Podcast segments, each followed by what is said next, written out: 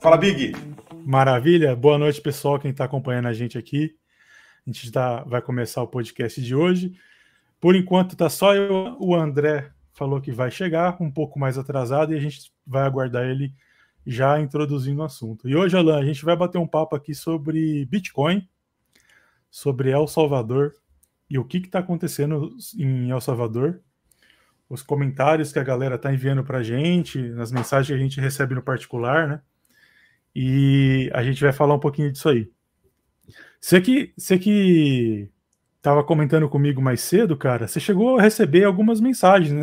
questionando e tirando dúvida, pessoal que viu é, algumas outras mensagens em outros lugares, perguntando para você e tal. O que que.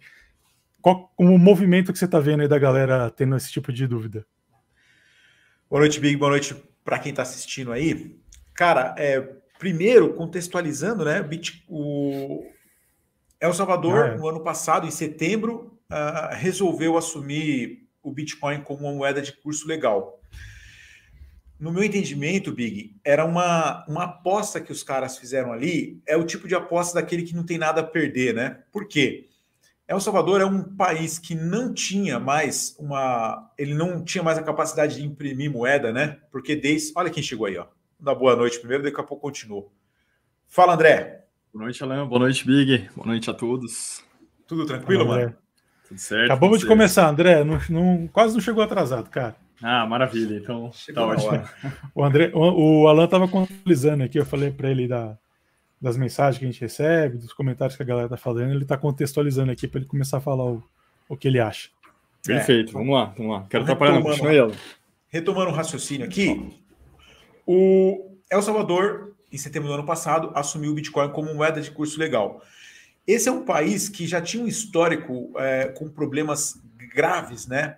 de, de financeiro mesmo, eles não tinham uma moeda própria é, havia muito muitos anos já. Eu acho que desde os anos 80, eles, eles já a moeda do país já tinha perdido tanto valor que o próprio comércio, os populares já não aceitavam mais aquela moeda ou eles já não queriam mais usar a moeda, né?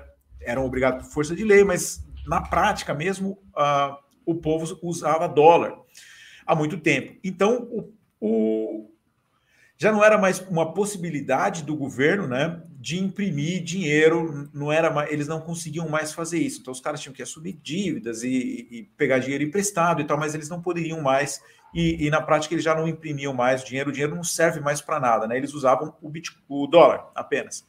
Então quando chegou o ano passado, eles é, não tinham muito a perder, porque eles já não utilizavam mais a própria moeda. Então eles não estavam trocando a moeda deles pelo Bitcoin eles estavam acrescentando o Bitcoin, né, além é, do dólar. Então, o dólar ainda continua sendo uma moeda utilizada é, no comércio e eles passaram a utilizar também o Bitcoin.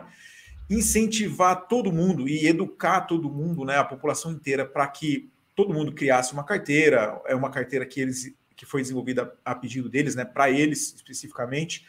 É, eles educaram o povo para isso educaram o comércio inteiro para isso e eles tiveram um ganho aí, Big, muito bom, que é o seguinte, cara. Eu não sei te falar agora qual é o percentual do em relação ao PIB, mas uma grande parte do PIB do país é, é provindo de, de doações que os populares recebem dos filhos, dos familiares que saíram de El Salvador para ganhar o mundo fora. Os caras mandam dinheiro lá para dentro. E aí tem um problema muito grande, né? Quem vai mandar dinheiro de um país para o outro tem que usar o sistema SWIFT, perde dinheiro na, é, no processo, né? Então, com o Bitcoin, isso aqui foi, foi facilitado. Então, na prática, o, o governo não deixou de usar a moeda, ele continuou usando o que ele já usava, que era o dólar, acrescentou uma moeda nova, facilitou a vida das pessoas que queriam mandar dinheiro é, para os familiares que moravam lá. Então, na prática, não teve muito prejuízo nem para a população e nem para o governo. E era uma aposta para eles, né? Uma aposta de quem não tem nada a perder. Porque é diferente do Brasil querer é, trocar sua moeda por, pelo Bitcoin, ou algum país que tenha uma moeda é, for, forte, não, vai, que tenha uma moeda que possa imprimir e tal, queira trocar, porque aí ele está abrindo mão disso. Eles não abriram mão de nada, eles já não, não tinham moeda, eles já não tinham essa capacidade de impressão. E se desse tudo certo, cara, eles estão. É, se o Bitcoin. Se não, vai, no momento que o Bitcoin subir, a, a população usa o Bitcoin, a população faz hold do Bitcoin, o governo está recebendo impostos em Bitcoin, o governo está fazendo uma, um tesouro ali baseado em Bitcoin. Então eu entendo que é, que é uma medida que só tende a, a dar bom para eles, né? Eu não, eu não vejo muito no que eles podem perder. Só que nos últimos dias, agora finalizando a parte da contextualização, nos últimos dias eu tenho ouvido algumas pessoas falar assim: El Salvador quebrou, El Salvador está indo para o buraco, como se o responsável por isso fosse o Bitcoin. E eu não consigo nem entender por que, que as pessoas estão falando isso, né? Não faz muito sentido, mas eles falam: não, olha só o que aquele cara fez, como se fosse uma medida péssima e que está levando o, o país para falência. E aí a, a, a, ideia aqui hoje é debater isso, cara. O que, que eles fizeram? O que, que aconteceu que o Bitcoin pode ser um problema para eles? Por que, que eles podem ir para falência? Vocês veem alguma coisa nesse sentido? Alguma resposta para isso? Quer começar, Big? Ou posso... Pode, pode começar, André. Só vou pegar um dado aqui e eu já, já, já falo. Beleza. Maravilha. Então, nesse sentido que, que você comentou, Alan, eu acho que um potencial problema para El Salvador é justamente, dado a volatilidade do Bitcoin, eles têm uma certa falta de previsibilidade em relação a, a tudo que eles precisam fazer como Estado. Então, esquecendo um pouco a relação da, da população ali, do uso do, do Bitcoin em si, um potencial problema é o seguinte: normalmente os tesouros de, de estados soberanos eles mantêm uma certa reserva em dólar. Que, beleza, apesar de ser uma, uma moeda que é, ao longo do tempo vai sofrer um pouquinho ali com inflação e tal, e isso está se tá aumentando ao longo do tempo, mas tendo o, o tesouro do, do país ali denominado em dólar, muitas das dívidas externas desses países também são denominadas em dólar. Então, a, o, o fato de você não sofrer com essa volatilidade ao longo do tempo permite que você tenha uma previsão orçamentária maior. E nesse sentido, sim, eu vejo a volatilidade como um problema para esse tipo de coisa.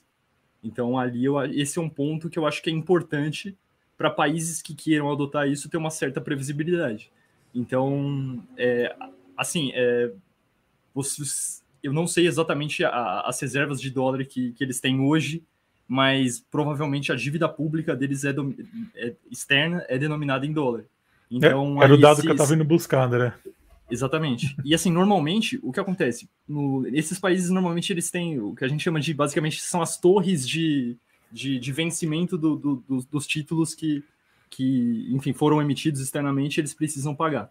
Então, ao longo do tempo, provavelmente eles têm cupons desses títulos, e esses títulos vão vencer e eles precisam, eles sabem que eles devem, por exemplo, X milhões de dólares, é, com vencimento agora, por exemplo, amanhã, 1 de junho, depois em julho também. Então, o fato de ter reservas denominadas em dólar permite essa previsibilidade de pagamentos. Então, mesmo que a moeda corrente do país é, sofra muito com inflação, esse tipo de coisa, normalmente é, o fato de ter alguma reserva em dólar dá uma certa previsibilidade nesse sentido.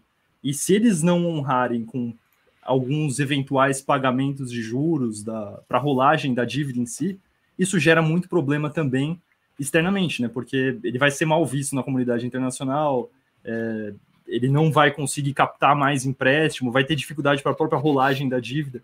Então, isso eu, eu, vejo como um problema crucial. Você tem pontos positivos, mas esse eu diria que talvez seja um dos principais problemas. Uhum.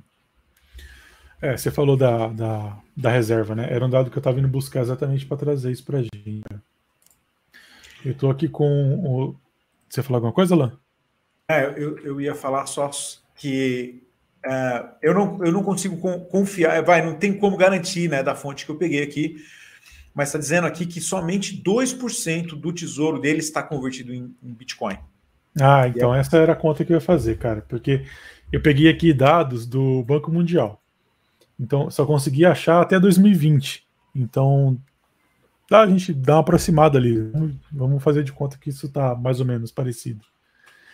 E 2020 a reserva do, de El Salvador, isso inclui dólar e moeda corrente, é de 3 bilhões de dólares. 3 bilhões. 3 bilhões. E só 2% disso está em Bitcoin, né? Então, ao, o, o tanto que eu consegui levantar foi que até agora eles compraram é, 1.800 Bitcoin. Se a gente fizer uma, uma conversão rápida ali no CoinGecko, vai dar 57 milhões. Então. Quanto? 57? 57 milhões. É, se a gente e... joga um preço médio de 45 mil, por exemplo, Big. Ah, tem acho também. Eles, eles constituíram as reservas em valores maiores, mas mesmo assim, talvez dê, dê algo em torno ali de, de é, 3%, tá dando um ponto, né, em termos de... 1.9 tá dando aqui, mas é, talvez é, from... é, suba um pouco por conta do, do, do, cálculo que você fez, né? Sim. Vamos jogar, sei lá, 70, 70 milhões, se a gente for dividir. Vai dar... É muito pouquinho. 2.3, 2%, 2,5% da reserva uh, que eles têm em dólar. Então, é. se, se a galera falar que isso é a culpa da, da derrocada do El Salvador. Não, exatamente. Aí eu, eu tenho é que concordar caso. muito também nesse sentido com o que o próprio Alan estava falando. Se de fato for 3%, enfim, para a comunidade do Bitcoin, eles estão passando uma mensagem de que lá é um país que eles são muito crypto-friendly, isso atrai muita, muita gente para lá e talvez até, enfim, o pessoal mais nativo em cripto para morar lá, nesse sentido, e desenvolver questão de, de meio de pagamento e tudo lá nesse sentido, mas ao mesmo tempo, se eles mantêm 97% das reservas deles em, em, dólar, eles continuam tendo previsibilidade de pagamento de dívida externa e tudo mais, né? Então, nesse sentido, é uma jogada muito boa para os dois lados, né? É, então, porque a ideia dos caras era usar o Bitcoin como moeda de curso legal, né? e não dizer assim, ah, o país está se é, tá indo ao in, né? Está indo ao in em Bitcoin. A ideia não é essa, né? Agora, por exemplo, qual que é a reserva? Eu vou anotar aqui para pôr na tela, ó, reserva do Tesouro Brasileiro. Eu coloquei o do Tesouro Argentino só para a gente ver qual, como que está a saúde desses países, né? Vamos comparar um país com o outro. Tesouro Brasileiro. Nós aqui tem, aqui. onde eu peguei aqui no Banco Mundial, tem ela. Não sei se Tá Pode falar, por favor, Big. 355? Dos, é, 2021, 362. 362, BI, correto? BI. BI. Então, olha só, meus amigos. A Argentina hoje, hoje não, né? Em 2020, no final de 2020, ela estava com 95 milhões de dólares em reserva. Nossa, baixíssimo, 95. hein? Cara, é nada, cara. É, é, é merreca, né? Isso daí o Big tem na carteira dele e só a carteira fria dele na.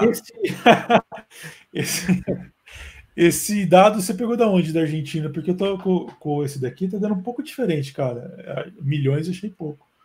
É, Invest News, cara. Me fala aí o do, da Argentina, então. É que eu peguei do Banco Mundial, tá dando 39 bi, mas mesmo assim, cara. 30, 2021. Bi, melhor. Mas 39 bi eu, eu acredito sim. O, o, Brasil ele mantém um colchão maior nesse sentido do que a Argentina, do que outros países aí latino-americanos. Ah, dado o tamanho também, né, André? É... Sim, dado o tamanho também. Eu, eu até estava discutindo isso com a Alan, cara. É... Que país você usaria de comparação para o Brasil, por exemplo? Eu estava meio tentando que país a gente usaria para comparar, dado o, o, tamanho da população, o tamanho do, do espaço. Cara, Brasil a gente pode comparar muito bem com os BRICS, né? Que são países que, em termos econômicos, são, com exceção da China, né? Mas dá uhum. para comparar com Índia, dá para comparar com Rússia. São países Mas em alguns que... termos até com, até com a China, né? Por exemplo, a produtividade nossa, né? O PIB per capita brasileiro, a gente talvez seja um pouquinho pior do que a China só, né? Teve é, um outro dado. De cabeça eu não sei, eu Teve um outro dado que eu achei. O... Para 2021 também, o nosso PIB per capita está em 7.700 dólares. E o da Índia está em 2 mil dólares. Então está mais distante. O que está mais perto seria a Rússia, com 11.200 e China com 11.800. Então. Países mais eficientes que nós, né? E El Salvador, consegue aí? Hum, eu consegui um dado de El Salvador, mas eu consegui para 2020 só, que era de 4 mil dólares. Então tá mais pertinho ali, do, um pouco perto do Brasil, véio. 40% a menos, né? Se a gente for arredondar tudo. Então é, é, um país que, que nunca foi assim exemplo de economia, mas os dados Exato. que eu achei, eles vão a previsão que o pessoal tem de crescimento da economia do país para 2022 é de 2,3% sendo que no, a nossa previsão agora que aumentou, recentemente eles reviram essa, esse valor, está em 1,4, né? Então. Nossa. El Salvador tem expectativa de crescer duas vezes mais que a gente. Uhum.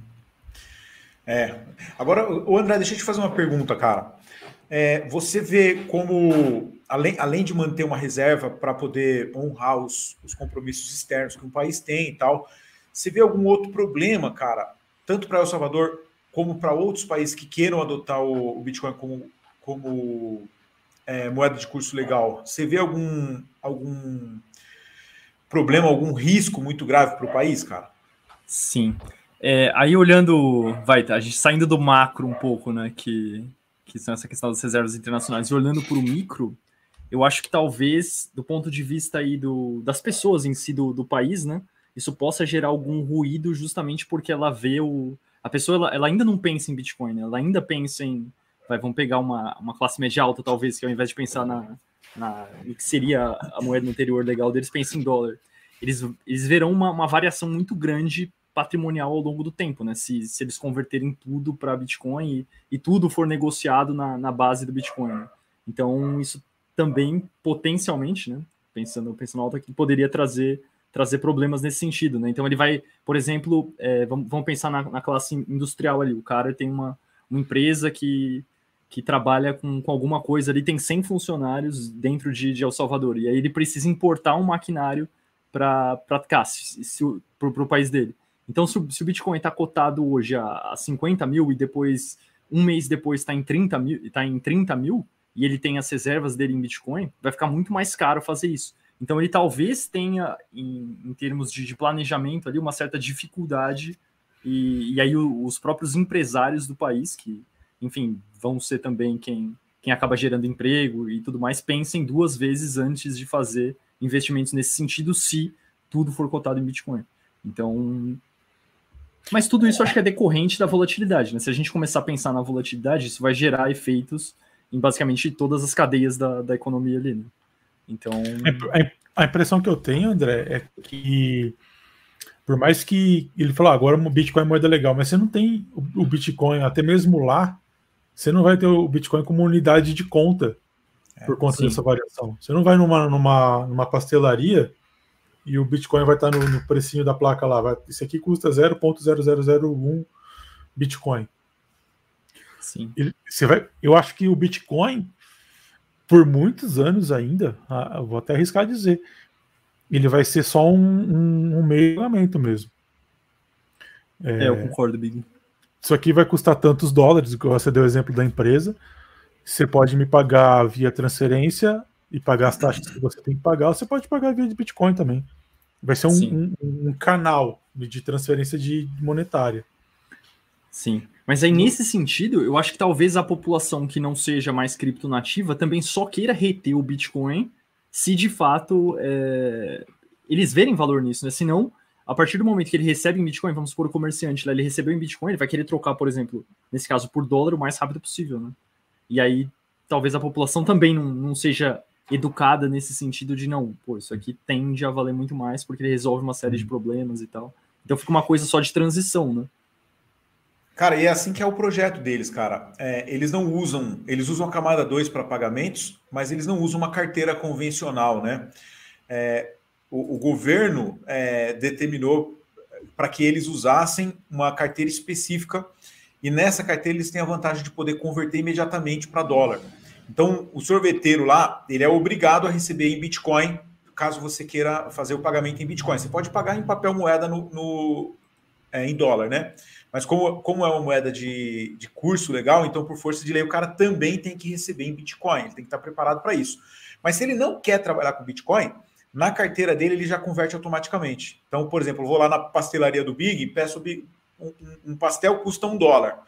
Vou lá e pago para ele o equivalente em Bitcoin, né? Ele vai me cobrar um dólar, a, a carteira dele vai me, dizer, vai me cobrar em Bitcoin, eu pago, e já na carteira do Big já converte para dólar. E ele vai receber, é, e ele vai poder armazenar dólar, vai poder trabalhar com dólar dali para frente, né? Então é uma, é uma forma como eles identificaram, como eles conseguiram fazer para que é, o popular usasse, né?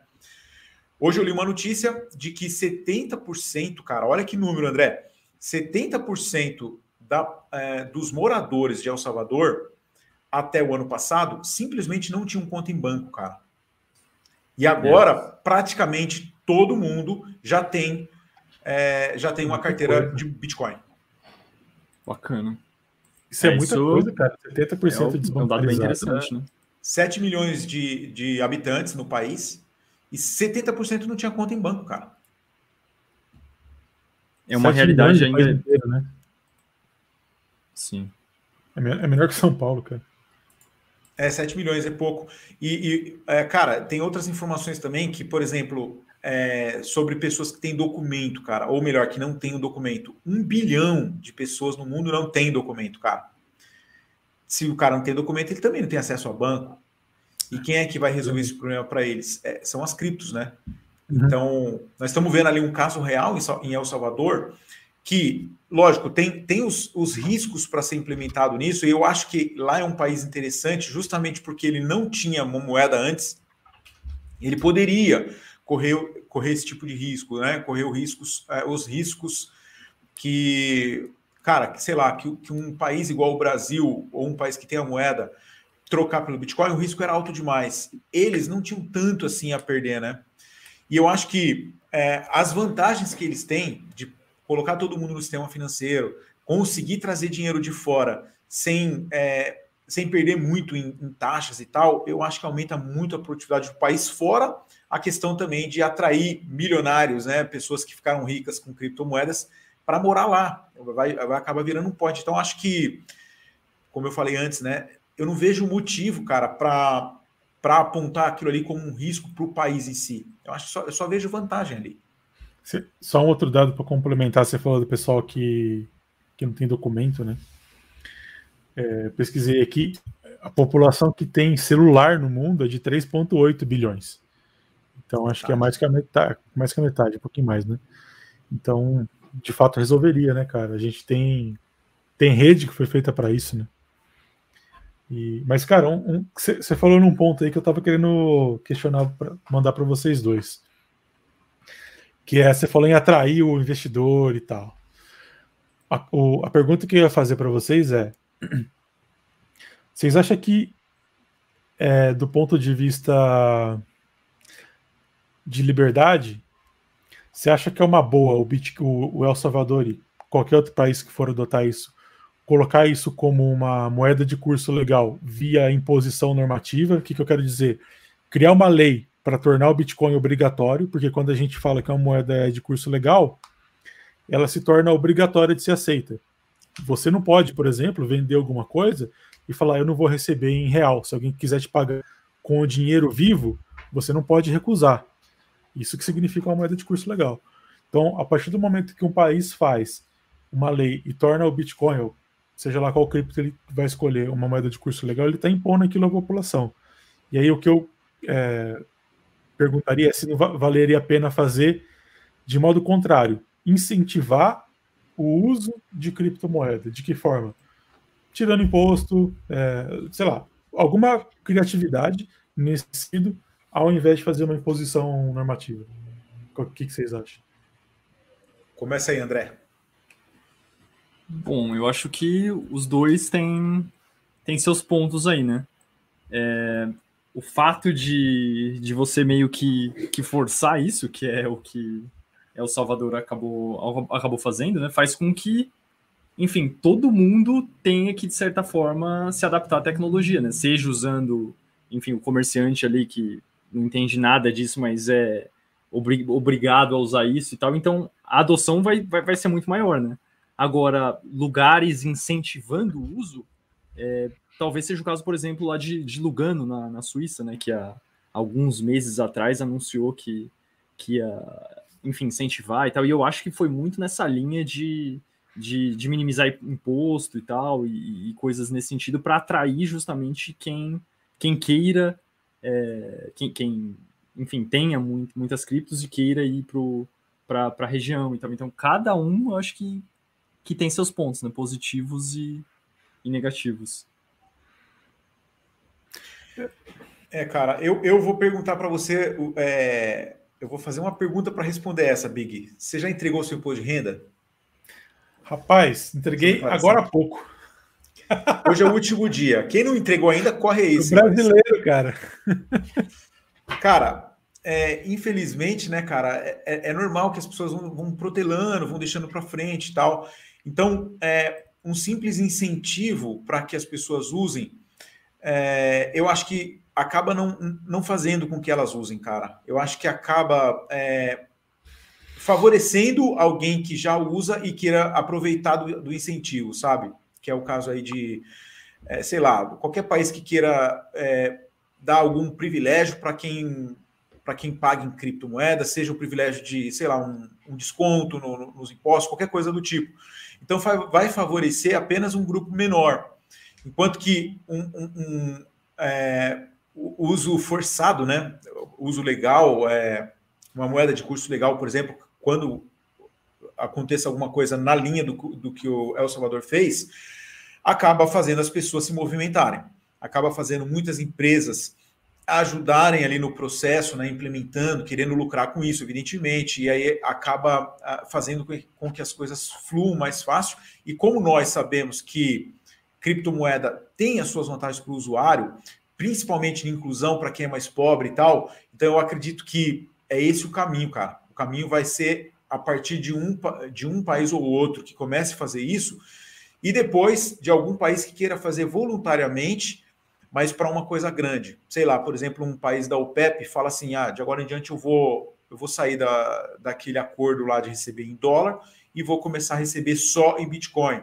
Então, aí nesse caso também vai acabar favorecendo, mas é, para favorecer o popular mesmo, cara, eu acho que só por só na marra, Big. Mas eu acho que, só complementando aqui, Alan, nesse sentido também, é, talvez essa questão, esse segundo ponto né, do incentivo ao uso permita com que países maiores façam experiências, né? Então, por exemplo, nesse sentido, beleza, o Brasil não vai adotar é, o, o, Bitcoin como moeda de curso legal, isso teria uma série de riscos para uma economia que já é mais estabelecida. Mas ele pode meio que criar zonas francas ali para incentivar o uso e ver como é que vai ser o desenrolar disso, talvez na linha do que a, a experiência daquela cidade suíça está fazendo. E isso talvez comece a acontecer em países maiores. Eu também acho que é um passo importante. É um, é diferente, mas é um passo importante, porque aí a gente pode ver lugares, enfim, com, entre aspas, mais expressão, né? É, seguindo, seguindo essa linha. E isso é muito interessante para o mercado cripto como um todo. Né? Sim. Eu ia, eu ia fazer uma provocação aqui, Alan. Então quer dizer Provoca que você não, não é tão libertário assim, né? Cara, é... já, já que que imposto é roubo, que, que não tem que ter governo, que não sei o quê, mas você concorda, você acha que tem que ter o governo impondo o uso do Bitcoin ali, né? Cara, é, é um pouco, é completamente é, paradoxal, né? Mas é, mas é, mas é na prática o que eu acho que vai acontecer, cara. As pessoas não vão usar. Agora mesmo, quantas pessoas usam Bitcoin é, por algum, pelo que ele foi desenhado, né? Ah, eu acho que só lá no, só em El Salvador, cara. No resto do mundo, praticamente ninguém usa como meio de pagamento. As pessoas vão usar para investimento, para especulação. Só que, cara, é uma solução é, tão incrível que, olha só, Big, eu acredito, cara, é, que os governos daí, eles, eles fazem suas reservas e eles já estão fazendo suas reservas também em Bitcoin, cara. Tá todo mundo é, os bilionários e tal, os que estão mais antenados, os governos que têm que correr, tem que ter um plano A e um plano B, esses aí, eles estão investindo no Bitcoin, nem que seja um pouco, mantendo uma reserva e tal para o futuro, porque caso é, haja uma adoção em massa, caso, caso haja é, uma corrida para o Bitcoin, cara, o que, que, pode acontecer com o preço do, imagina, do dólar? O que, que pode acontecer com essa moeda na hora que, que tiver uma corrida pelo Bitcoin, né? Então, eles não vão querer, por isso que eu falei que é paradoxal, eles não, eles não querem que, que as pessoas entendam a solução do Bitcoin, porque significaria esvaziar a própria moeda, né, dos outros países. Você vai... Cara, olha só, é, você já deve ter passado por isso ou já ouviu história, né, de é, fraude no cartão de crédito deu alguma compra que não é reconhecida. Cara, você liga na operadora, você fala, os caras eh, restituem sua grana sem nem reclamar, né? Por que acontece isso? Cara, porque tem fraude para todo lado. aquele RFID que está no, tá no cartão, né? Que a pessoa usa o sistema NFC lá para pagar e tal. Aquilo ali, um, um, golpista assim a dois metros de você consegue clonar seu cartão, cara. Clonar, pegar aquele chip do seu passaporte. É possível fazer isso, né? Então, é muita vulnerabilidade no sistema e os caras já contam com isso, os caras já sabem disso e vão restituir seu valor e tal. Segurança total está no Bitcoin. É um negócio muito mais, é, muito mais seguro do que o sistema tradicional, mas que não, vai, não faz sentido para o governo implementar para as pessoas, né, cara? Só que as pessoas também são acomodadas, é foda. É, tem essa parte que você falou, né? De, de ser mais seguro, só que ao mesmo tempo exige um pouco mais de responsabilidade de cada um. Né? Total. Se por acaso acontecer isso, não vai ser. Eu tô falando, não vai ser uma clonagem nem nada, mas acaso que. Cara, uma coisa simples. É a pessoa não anota direito a seed phrase e, e perde aquela onde ele anotou. Cara, perdeu a carteira vai recorrer para quem? Não vai recorrer para ninguém. Não tem ninguém para onde correr, né? Então, eu acho, a, a gente até falou disso aqui uma vez, cara. Eu acho que a gente vai ter uma adoção mais em massa quando as instituições financeiras adotarem isso, é, trazerem para dentro de si. E eu acho que o, o, Nubank começou a fazer isso. Eu não sei se chegou a, a, receber esse, esse comunicado deles, né? Eu tenho, eu tenho conta no Nubank. E eles mandaram um comunicado que a partir do mês que vem, não sei, alguma coisa está muito perto, você vai poder comprar Bitcoin através do, do aplicativo do Nubank. Só que aí, é, quem que vai fazer a gestão e, aquela, e a guarda daquele Bitcoin? É o Nubank. Não é você. É. Se você chegar a pedir para alguém, é, Olá, me dá o, a tua carteira aí que eu vou te mandar Bitcoin. Que carteira? Você não tem. Você não sabe qual é a sua carteira. Você vai passar o número da conta, Big? Cara, pode até ser que o. Tô até especulando aqui. Que o Nubank comece a fazer como a Binance. Você consegue enviar Bitcoin de um, de um usuário da Binance para outro. Inclusive, eu acho que é sem taxa. Você não paga taxa de rede. Porque você não tem. É, você não está fazendo uma, uma, uma transação na rede do, do, da moeda, né? seja lá Bitcoin, seja BNB que você está mandando, você não está usando a blockchain para mandar aquilo. Você está dentro, do servidor da Binance. Você está alterando uma célula do Excel, só isso. É, alterando uma célula do Excel, que é o quê? É, que é o jeito que os bancos vão conseguir concorrer com as corretoras. Se eles conseguirem fazer isso, aí você vai ver o nego usando Bitcoin, cara. Pode escrever. É, eu não acho nem que é nem CIBIG, eu acho que é quando só. Quando, é né? só uma questão de quando, exatamente. Cara, porque se, se a, o, o Nubank começou a fazer isso, eu não vi nenhum outro banco, se, se alguém fez antes. Não é de agora que eles estão planejando fazer isso, porque isso para fazer uma implementação dessa demora. E se eles estão fazendo isso, geralmente você tem uma. Eles estão puxando, né? Abrindo a fila ali, né? Os outros vão começar a fazer, cara. Ninguém quer ficar atrás. Com então, certeza. Concordo contigo, cara. É, é quando isso acontecer, a gente vai ver uma adoção em massa. E eu arrisco a dizer que o Brasil vai ser um expoente nessa, nessa adoção, cara. Por Mas, conta Big... do nosso sistema bancário de ser altamente integrado, por conta também de, de ser altamente concentrado em cinco bancos, mas eu acho que a gente vai ter um expoente nisso aí. Mas você falou de adoção é, do Bitcoin, né? Você vai ter, vai ter uma adoção nesse sentido, mas cara, eu acho que as pessoas vão usar no, na Nubank ou no, ou no banco lá e vão comprar e vão ter aquela célula do Excel dizendo que tem lá um valor em, em hold, né? Porque ele não vai poder falar assim, ah, tudo bem, então agora eu vou comer uma pizza e vou pagar com Bitcoin. Mesmo que o pizza, mesmo que a pizzaria esteja recebendo em Bitcoin, o cara não vai ter ali a carteira dele de falar assim, ah, então faz uma transação, né? É. É, tem razão. Vai acabar acontecendo igual acaba que você falou que acontece em El Salvador, né? É, eu acho que vai, vai continuar como é hoje, eu acho. É, o cara que tem Bitcoin na Binance, ele não usa o Bitcoin dele. Ele fica parado. É, ele eu... vai ficar parado na Nubank. É, a gente estava tava discutindo esses dias, né, cara, de, de ter de usar hardware wallet no celular, né? Sim. Até falei, tipo, Alan, não sei se eu geralmente quando vou viajar eu separo um tanto ali, tipo, se eu for, se eu sei que eu vou em algum lugar que dá para usar, eu separo numa carteira que não precisa de hardware wallet e uso, né? Uhum. Pode ser desse sentido também. Sim.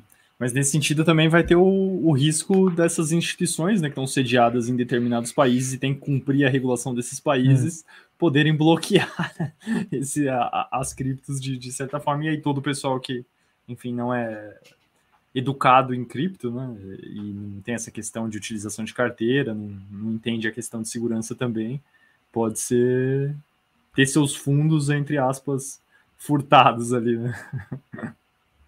É. Tomar um, tomar um Bacenjude nas cripto. Exatamente. Exatamente. Mas e você, Big? Você acha que, que é muito ruim essa, quando um país resolve adotar forçadamente e tal? Você acha que é péssimo, é contra a filosofia do negócio? O meu, o meu, meu lado mais, mais libertário. É, libertário, se é que eu posso dizer isso, né? Porque eu dei esse, essa ganha aqui acha que que não tem que ter Estado, que não, sei, povo... que não tem que ter advogado. Cara, esse povo mais radical é, é, tipo, é radical, não tem o que falar, né? Eu, eu fico ali meio que aqui, meio que aqui, então ideias de vários lados, eu, eu, eu, se a ideia for boa, não importa o lado, né? E aí meu lado mais libertário diz que é, tem que ser coerente, né, cara? Não dá para você fazer uma imposição de uma nova moeda e fazer todo mundo brigar aquilo. Tipo, a tiazinha que vende salgadinho ali na, na, na esquina fala, velho, você é obrigada a aceitar Bitcoin agora. Não, cara. Incentiva o uso, cara. Isso vai demorar, leva anos para fazer, mas eu acho que o incentivo é, é, é melhor do que a imposição. Você ter uma regulação. Eu acho, por exemplo, que ter uma regulação do Bitcoin é importantíssima. Só que aí como ela vai ser feita é outra discussão. Para ter uma Porque... segurança jurídica das empresas e tal, né? Falou tudo, cara. Exatamente. Segurança jurídica. É o que a empresa precisa. Então, é dessa forma que você vai conseguir incentivar o uso. Ter uma regulamentação, uma regulação clara do Bitcoin. Tipo, é, o que, que eu tenho que fazer para declarar, quanto vai me custar, o que, que eu vou pagar, vai ter imposto, não vai ter imposto. Esse tipo de coisa. Essa é a melhor forma de fazer, na, na minha opinião, né? Do que você do dia para a noite impor, impor uma carteira que é feita pelo governo, que pode não ser uma carteira de verdade, né? Tipo, você não sabe o que, está rolando ali. Sei lá, eu acho meio confuso. Mas lá, lá a carteira não foi imposta, foi sugerida. Você pode usar a sua. O dia que você... Inclusive, cara, eu, eu, eu quero é, em breve ir para El Salvador para ver lá, né? hum. né? Para sentir na prática a parada e tal. Eu vou usar diversas carteiras lá. A gente podia combinar e levar a galera para lá, hein, cara? Todo mundo para lá. Eu, eu, fecho fácil. Aí, ó. Tem comentário ó, aqui, hein, Alan? O Austin ele mandou aqui, ó. Boa noite para todo mundo. É, grande Big, acabei de chegar na, é, em casa. Abraços aqui de São José dos Campos. Valeu, Washington. Legal. Abraço você também, Obrigado. Cara. Abraço, Washington. Washington tá sempre por aí. Fala, senhor Lemas. Ele falou que ontem lançaram a RBB rede de blockchain brasileira. Vocês viram isso? Ah, é, não vi. Viu, Ô, ô Lemas, que, eu que é esse acabei de abrir uma, acabei de abrir aqui uma, uma notícia sobre isso, falando que o BNDES e o TCU lançaram a rede blockchain Brasil, que e pode até substituir o RG por NFTs como identidade no Metaverse e Web3. Cara, e... é, diploma de faculdade, os caras, por exemplo, Cara... você tem Cara, olha que interessante, Big. Isso aí me dá medo, hoje. sabia, cara? Dá medo? Isso aí me dá medo, cara. Não, cara, olha só. O diploma hoje. Você tem o seu diploma da faculdade emitido por ela lá, tudo bonitinho. Cara, é, você apresenta esse diploma para alguém, você, é, você tem a informação ali, você tá, tem uma universidade atestando aquilo, mas imagina se aquilo tiver no, no blockchain, uh, inclusive todos os seus, cara. Você, tem tudo na blockchain tudo que o seu histórico escolar, o seu histórico de saúde, eh, no futuro vai ter tudo isso, cara. Me dá medo, cara. Eu vou te falar por quê. É... A gente tem, de uns tempos para cá, a gente tem visto muito forte um movimento em relação à proteção de dados. Então, começou isso lá na Europa, né, com a, com a Lei Europeia de Proteção de Dados, e aí a gente chegou num ponto que a gente tem hoje a LGPD. E é muito nova. Você tem sei lá, de dois, três anos para cá, que as empresas vêm fazendo implementação, fazendo adequação da, da, da estrutura e implementação da LGPD. Isso tem movimentado o mercado de, de jurídico. Os, é, os caras vão. Posso, os caras são persona não grata aqui agora no, no meio jurídico, mas eu vou chamar de mercado jurídico. Isso tem movimentado claro. o mercado jurídico. Apesar de que dizem que direito não é mercantilista por, por, por, por vocação, né? Eu tenho, eu tinha um professor na faculdade que ele falava: minha advocacia é mercantilista, sim. E ele brigava. Mas enfim, Todos é... são, né, cara? Não é possível que não. Não tem jeito. Então a gente vem vendo um movimento forte de, de proteção de dados, e quando a gente fala, o exemplo que você deu de histórico médico na blockchain, a gente sabe que a blockchain hoje ela é transparente e qualquer associação que você fizer é, daquela carteira que vai estar carregando aqueles dados na blockchain com a pessoa, pronto, bastou uma associação para aquilo estar tá público para o resto da vida. Né? Então me preocupa, né? Até o, o Lemas mandou mensagem aqui, ó, concordo Big, no Brasil isso dá medo. Então, eu não sei como vai ser feito isso. Se conseguirem fazer alguma coisa que garanta a privacidade das informações, aí beleza. Cara, mas ó, coloca seu nome no Google hoje, coloca seu nome inteiro entre aspas, coloca seu CPF no Google. Cara, é público, mano. Tem muita coisa pública. A questão é que você vai conseguir é, rastrear, né? Você vai conseguir você organizar as suas informações de uma maneira muito mais prática, né? A privacidade hoje de... praticamente não existe, né? É, não existe. O anonimato, então. Só o André que é. consegue se manter anônimo aí, ó. Ele, ele, coloca um diamante na frente da câmera dele e já era. Os outros, sem chance. Mais ou menos, so, mais ou menos. Sobrou para você, André. Caramba, velho. É isso. Cara, eu vou dar uma olhada nessa, nessa RBB aí, cara. Fiquei curioso, viu? Cara, em todo caso, o Brasil tá na frente. Você falou do pioneirismo aí, Big. Ontem, quando eles fizeram a live explicando sobre isso, cara, eles estavam. Foi uma live longa, um monte de órgão brasileiro envolvido nisso aí. Eles disseram que estavam lá em Miami, lá nos, nas convenções, aprenderam muita coisa de lá tal. Então, é, é o órgão, os, são os órgãos públicos brasileiros se capacitando na parte tecnológica aqui para utilizar o que tem de bom e implementar, né, cara? Uhum. É, eu acho que assim, essa, essa de ser pioneiro e fazer na frente, essa que a gente tem de quem sai na frente sai ganhando e tudo mais, eu acho que tem que ser com cuidado, cara, quando a gente começa a falar de, de informação, de, de dado, dado sensível, de dado sigiloso, eu, eu fico meio é, apreensivo com essas coisas. Cabreiro. Cabreiro. Cabreiraço.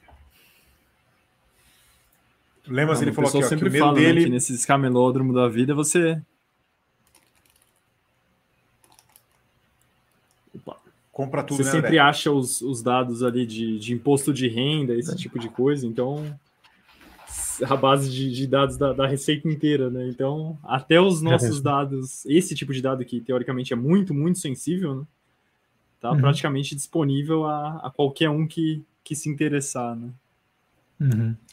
Ó, imagina uma coisa, imagina o André e Big, que é, o Brasil adota esse tipo de coisa na blockchain e tal, e além disso, ele fala o seguinte, é, os o, as verbas públicas serão usadas através da que seja o real digital, que seja o real digital, tá? Mas com a transparência da blockchain que a gente tem. Então, é, a gente não tem lei, lei de transparência e tal, mas para que cada um tenha o, o acesso. Fala, cara, a carteira do deputado X é essa daqui, carteira do presidente, carteira do STF, carteira de quem se quiser é, do funcionalismo público está lá, transparente, pode fazer aí a sua varredura. Nós temos aqui um cara que é especialista em quem está mandando dinheiro para lá e para cá, ó, o Big vai poder rastrear tudo, cara. Não, é, não seria legal, cara? É. Onde é que esses caras estão gastando meu dinheiro, porra? É, pode ter, ter se pensado no primeiro momento em de forma institucional fazer isso, né, cara? É igual você falou, a gente já tem a lei da transparência, né, Alan? Tá certo que isso deixaria ainda mais claro, né? A lei da transparência, a gente precisa que alimentem o banco de dados com a, a informação que a gente é, deseja que, que fique ali. Você fazer isso via blockchain pode ser que agilize o processo, só que nada impediria de você não fazer via, via blockchain. Né? É, quem, a malandragem vai sempre dar um jeito, né? Eu, a malandragem e a mala de dinheiro sempre vai existir. É, é não tem o que fazer, não. Verdade. Cara.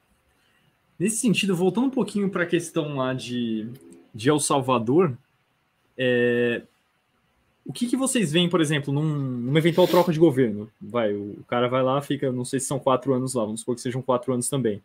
Trocando presidente, o cara querendo voltar, existe um, um risco razoável também, né? Porque o país fez toda uma transição para para, enfim, todo mundo começar a adotar Bitcoin e tal. E vamos supor que o cara que, que vem depois dele é, pense de uma forma completamente diferente. O fato de ter essa transição de, de governos né, ao longo do tempo também é algo ruim nesse sentido, né? Justamente porque, enfim, você não tem previsibilidade, né, do que vai acontecer daqui a quatro anos, que é um prazo até relativamente curto, né? Quatro, cinco anos. Uhum. A é parte um, boa aí, cara, da. Um potencial é problema que, também, né? É, eu, eu não sei se é um problema grande, André, porque isso aí teria que ser discutido via Congresso, né? o cara vai, se o presidente quiser, ou algum deputado que queira mudar isso lá, eles vão ter que discutir no Congresso para mudança de lei e tal, vai ter que ser aprovado pelo Congresso pela maioria e depois implementado, né? Então, eu, cara, seria como aqui, né? Fazer uma reforma trabalhista. Não basta o, o, o presidente querer, né?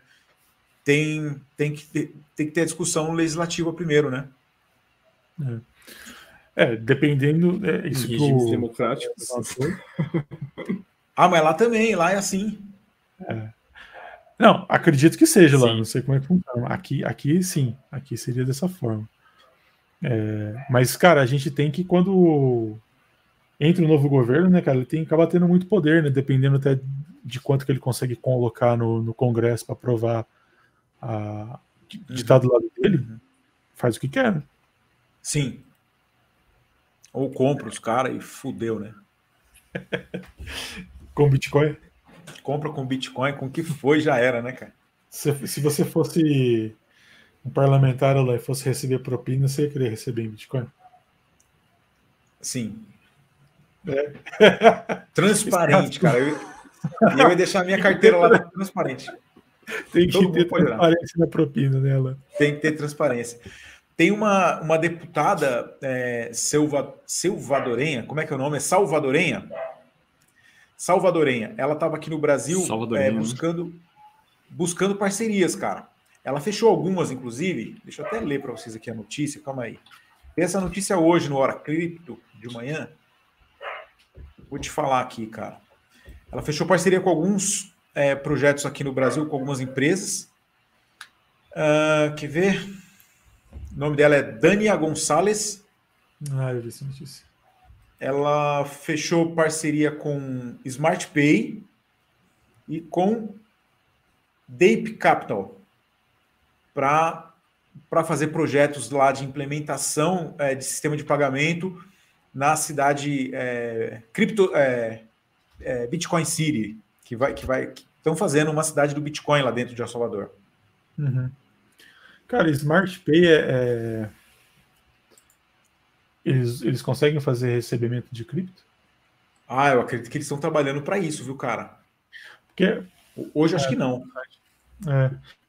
Que o, o Fábio, né? Ele tinha perguntado que ele estava falando que ele queria achar um, alguma coisa para receber em cripto, né? Aquela, aquela, aquela conversa que a gente teve, né, do futuro Sim. do Bitcoin semana passada. E o, e o problema de, de, disso tudo é pessoal online, né? Você fazer transação, tipo, eu tô te vendendo uma água de coco aqui na praia, você me pagar em cripto na segunda camada ali, beleza. Só que a partir do momento que você tem um site com trocentas vendas ali por minuto, você tem que ter um, algum jeito de implementar isso, né? Cara, eu, eu vejo algumas empresas fazendo isso, cara, só que elas acabam sendo um, um intermediário, Big que ela, hum. ela é assim, ela quando, o, quando alguém for pagar, paga para ela, ela faz o registro tudo e depois ela pode te pagar em reais se você quiser. já tem os descontos ali, as taxas dele e tal. Então elas oferecem esse serviço, de, mas elas são intermediárias. Até agora eu não vi ainda alguma que fizesse um API para lojas online e tal, para que ela pudesse é, de fato receber em Bitcoin de uma maneira simples, como deve ser. Ainda não vi. Tá. É, eu, eu, é não, é não, o que eu tava pensando aqui não aceita, mas vai, vai, ser difícil mesmo aparecer esse tipo de coisa, né? Vai funcionar como os gateways que a gente já tem hoje em dia, né? É, sim. Que é uma empresa no meio do caminho, né? É uma porcaria. Uhum. O ideal é você. Você pode fazer o seguinte também no seu site, né? É, você coloca lá o, o endereço, fala, ó, pague para esse endereço e envie o seu hash para tal e-mail. Envie o hash da transação o problema também é que um cara um pouco mais esperto vai entrar lá no seu, vai entrar na sua carteira, vai ver o último hash, vai copiar e vai mandar, pronto, pagamento duplo. Fudeu, quem foi que pagou? Não sei. Olha eu dando ah, ideia para os caras, olha eu dando ideia. E deixa, e deixa muito manual, né, Alan? Deixa muito manual, né? Você vai ter que ter um alguém, algum humano, para ir lá e checar se o pagamento foi feito, se aquilo já não foi enviado antes. Não sei. É. É uma, algo a ser desenvolvido. E eu tô, tô, tô estudando programação para poder começar a brincar trazer, com isso. Trazer sugestões para a gente, trazer inovações. Até, Cara, até o fim do ano já vou estar tá programando alguma coisinha. Porra, garoto, aí sim. Essa área para molecada que está começando agora é justamente o, a mina de ouro, né? É, eu não tenho pretensão de coisa, mas para hobby mesmo, cara. Ou para ingressar em algum projeto por aí com algum maluco aí. É, mas Sim. o que eu ouço falar é bom mesmo, viu, André? O pessoal consegue, é, consegue se, se capacitar para trabalhar com isso e ganhar razoavelmente bem em seis meses. Então, Exato. pô, é, é uma bela é. porta de acesso aí, né, cara? Com certeza. Do, do que eu e tenho agora visto. a tendência é que aumente muito isso, né? Aumente muito. O que eu visto é, é a galera falando que tem muito pouca vaga para júnior. Então, para a galera começar no, no, no mercado de trabalho, não sei se é de é verdade. Dizem que, é, que não é tão fácil assim, não. Porque exatamente a galera vai com essa mentalidade de que dá para ganhar é, relativamente bem, e aí acaba saturando o mercado de júnior. Então, uhum. que eu ouvi dizer que hoje tem muita vaga para pleno e sênior, né? não para júnior. Ah. É, mas nesse, nesse campo de, de blockchain, né, separando o joio do trigo, quem é realmente bom, né? Enfim, muitos desses caras de, de projetos de cripto são caras bem novinhos, né? Então, os caras uhum. com, com uma capacidade muito boa acabam se juntando com outros e tal, e, e acabam fazendo um processo, um, pro, um progresso muito rápido e que muitas vezes pega uma, uma bull run ali, né? Com certeza, uhum. muitos jovens que, que tinham esse conhecimento se tornaram multimilionários com isso. Né? É, nessa área de cripto, o meu filho é que tem pouco ainda, cara. Sim, exatamente. Tem linguagens próprias já também, né, pessoal? Tem uhum. Solidity, né? Que eu acho que é da, da Solana Solid. e tal, pessoal. Solidity é da, da Ethereum. É esse que você está estudando, né, Big? Vou chegar lá ainda. Vai chegar lá? é. Boa. Tô, tô pegando mais básico ainda. Ô, Big, eu sei que é você que encerra hoje, mas vamos fazer uma pergunta aqui para vocês dois, para vocês não ficar em cima do muro, hein? Um papo reto. É o Salvador tá falindo ou não? Não. peraí, por conta do Bitcoin? É. Não. É, por conta do Bitcoin eu concordo que não. Talvez já fosse um estado falido. Então, esse é, isso. é isso eu, é, é essa conclusão para mim também, cara. É um país que está falido há muitos anos. Agora o pessoal entra na, na, na é, nessas notícias que a mídia começa a produzir para todo lado, querendo é, gerar food até do Bitcoin. Os caras sempre fazem isso. O Bitcoin morreu já tantas e tantas vezes, então agora é um país que adotou o Bitcoin e morreu. Mas, cara, era um país que já estava com um problema financeiro há muitos e muitos anos, muitas décadas. E ele ainda continua com esse problema, só que agora ele está se movimentando para melhorar. E agora vamos pensar aí para o futuro dele. Vocês acham que o futuro é promissor ou não? Por conta do Bitcoin? Sim. Não. ah!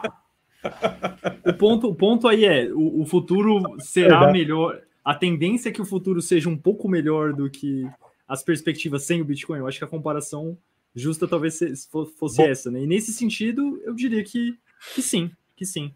Tanto é. pelo, pelo, visto, pelo ponto de é uma, uma tecnologia que é crescente, né? E tende a continuar crescendo, e eles estão se posicionando, na verdade, já se posicionaram como o primeiro país a adotar isso de forma legal e, e talvez consigam atrair muito capital, projetos mesmo novos, e isso pode dar uma, uma virada de, de chave ali na, na economia como um todo e, e passar a uma situação muito melhor do que era antes. Então, nesse sentido, eu acho que sim, o futuro é, é promissor nessa linha. Não que, que vá se tornar uma potência, mas nessa linha eu diria que sim. Eu concordo contigo, eu tava, tava enchendo o saco do Alan aqui. Eu acho que por tudo que a gente falou aqui, né? A gente não dá para afirmar que o El Salvador quebrou e está quebrando por conta do Bitcoin, de ter adotado isso. A gente já viu que, que a reserva dele de Bitcoin representa 2% do que ele tem de reserva líquida. E, e o histórico dele como, como economia já, né? Então, é, não daria para afirmar isso. E em relação a isso aí que o, que o André falou, concordo totalmente. A perspectiva disso só pode melhorar, né? Exato. É isso aí. Agora eles, estão, eles vão colocar é, mineração de Bitcoin na, na saída do vulcão lá, cara. Eles tá, o, o país lá é cheio de vulcão, eles vão usar aquelas forças vulcânicas para geração de energia elétrica e movimentar os, os, os as, as mineradoras de Bitcoin deles. Então, cara, acho que os caras vão, vão conseguir gerar caixa, os caras vão ter um tesouro bom e no longo prazo, com Bitcoin valendo fortunas, acho que o negócio vai, hein? O José ele fala que ainda continuo sem entender quem vai gastar uma moeda que amanhã vai valer mais que hoje. É, cara, exatamente. O pessoal não quer gastar o Bitcoin, mas eles usam como moeda de troca, né? Você ganha seu salário lá, dólar, converte para Bitcoin para usar e depois mantém o que sobrar, você guarda e acumula por longo prazo. É, e nesse sentido, só complementando a, o, e em linha do que o José Renato falou, se eles têm lá no tesouro deles 3%, 5%, 10% em, em Bitcoin e eles, enfim, sempre mantêm um caixa e, e usam ali para os pagamentos correntes dólar e, e esse tipo de coisa, e o Bitcoin se valoriza, a tendência é que, em, termos monetários em dólar, a reserva deles tende a aumentar pela valorização do longo prazo do Bitcoin. Então, nesse sentido, mesmo não gastando, isso já traria um efeito positivo para eles. Uhum. Concordo totalmente. É isso aí. Então, Big, então já pode encerrar. Então, então tá encerrado. Considere Caramba, é assim? Encerrado. é nada. Cara, é, obrigado do, pelo papo. Obrigado a todo mundo que acompanhou aqui a gente nesse, nesse horário, já são nove horas. E semana que vem tem mais. Um Obrigado, beijo. senhores. Boa noite a todos. Tchau, galera. Abraço. Tchau.